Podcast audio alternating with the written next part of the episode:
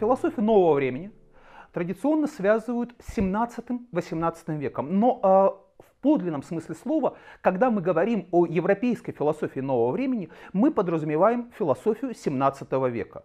В рамках философии нового времени традиционно выделяются два основных направления, которые условно можно обозначить как континентальное и островное, а именно э, рационализм и эмпиризм. Основными представителями европейского рационализма являются э, Рене Декарт, э, Бенедикт Спиноза и Готфрид Лейбниц. Соответственно, основными представителями э, направления, которое традиционно обозначается как эмпиризм, являются британские философы Фрэнсис Бэкон, Томас Гоббс, Джон Лок. Э, и с этой эмпирической традицией связана уже в XVIII веке философия просвещения во Франции, э, представленная такими именами, как э, э, Франсуа Мари Аруэ, более известный под псевдонимом Вольтер, или Дени Дидро. Собственно говоря, с философических писем Вольтера и начинается увлечение на континенте английской философии, островной философии. Если предельно кратко определять различия двух этих направлений, то э, с точки зрения философии эмпиризма, выраженной в частности в работах Джона Лока, в нашем уме нет ничего, чего бы ранее не было в нашем опыте. Соответственно, всю природу нашего знания мы можем свести к опытным данным.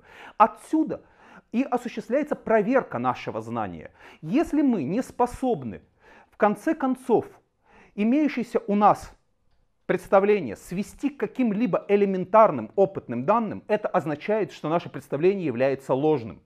То есть эта цепочка тогда не простраивается до конца. Напротив, с точки зрения рационализма, как формулирует позицию Лейбниц, э, возражая Локку, разумеется, в нашем уме нет ничего, чего бы ранее не было в нашем опыте, за исключением самого разума. А именно, разум оказывается не сводим к опыту. А, ключевым э, представителем рационалистической традиции является Рене Декарт, скончавшийся в 1650 году. А, картезианский подход э, фактически является началом философии субъекта. А, то есть, на взгляд Декарта, когда мы философствуем, мы можем исходить исключительно из того, что является нашим знанием. Попросту говоря, Субъект здесь не устраним. Мы выстраиваем в любом случае субъект-объектное противопоставление. А отсюда, как ставит вопрос Декарт, э, обсуждая реформу философского знания, э, мы видим в предшествующей истории философии массу самых разных подходов и направлений, самых разных попыток философствовать.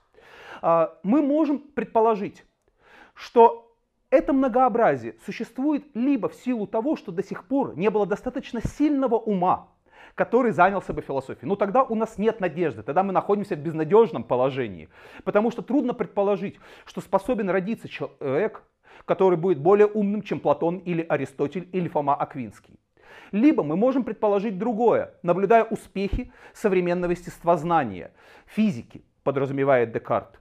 Мы можем предположить, что э, специфическое положение философии связано с недостатком метода, а именно, что предыдущие великие умы не были вооружены надлежащим способом добывания знания.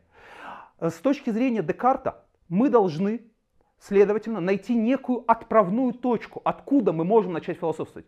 И этой точкой должно быть не просто достоверное знание, не просто то, в чем мы не сомневаемся, а знание несомненное, ясность, самоочевидность и несомненность. То, в чем мы не можем усомниться. Один из наиболее известных постулатов картезианства – это cogito ergo sum. Этот принцип философии Декарта, в переводе с латыни означающий «мысль, следовательно, существую», означает, что в основе нашего познания лежит одна несомненная идея, одно несомненное положение. Это положение о самом факте наличия познающего субъекта, того самого когито, который существует, самого процесса познания. Есть некто, кто познает, и, следовательно, существует то, что познается в качестве объекта его познания. Э, для 17-18 века значим не только спор между рационалистами и эмпириками, но и сама нововременная парадигма, которую принято обозначать как субъект-объектное, а именно осмысление процесса познания, как познание субъектом некой внеположенной ему объективной реальности.